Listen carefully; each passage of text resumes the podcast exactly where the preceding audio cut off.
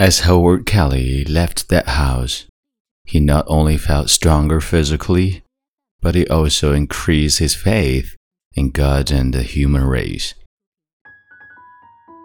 嗨，亲爱的朋友，你好，欢迎收听英语美文朗读，我是你的朋友孟飞 Phoenix。今天我和你分享的是一篇温暖的美文，一篇让人相信传递温暖，终有一天自己也会被治愈的文章。但是节目开始之前，作为河南人的孟叔还是想要问一句：你觉得高尔夫球场重要，还是孩子们的教育重要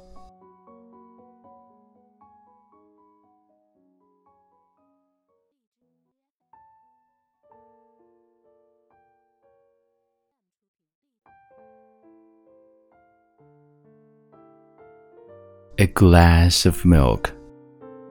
一杯牛奶的温暖。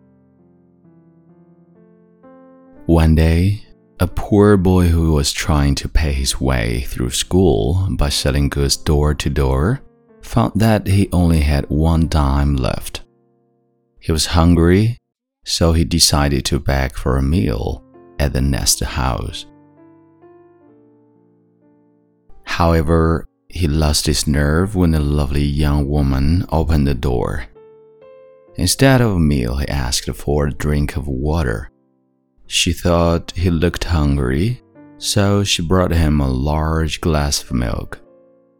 He drank it slowly and then asked, How much do I owe you? You don't owe me anything, she replied. Mother has taught me never to accept pay for a kindness. He said, Then I thank you from the bottom of my heart. As Howard Kelly left that house, he not only felt stronger physically, but he also increased his faith in God and the human race. He was about to give up and quit before this point. Years later, the young woman became critically ill. The local doctors were baffled they finally sent her to the big city, where specialists can be called in to study her rare disease. Dr. Howard Kelly, now famous, was called in for the consultation. When he heard the name of the town she came from, a strange light filled in his eyes. Immediately, he rose and went down through the hospital hall into her room. Dressed in his doctor's gown, he went in to see her. He recognized her at once. He went back to the consultation room and determined to do his best to save her life. From that day on, he gave special attention to her case. After a long struggle, the battle was won. After a long struggle, the battle was won. Dr. Kelly requested the business office to pass the final bill to him for approval. He looked at it and then wrote something on the side. The bill was sent to her room.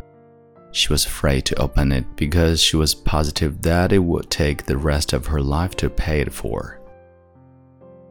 Finally, she looked, and the note on the side of the bill caught her attention she read these words Paid in full with a glass of milk. Dr. Howard Kelly. Tears of joy flooded her eyes as she prayed silently. Thank you, God. Your love has spread through human hearts and hands.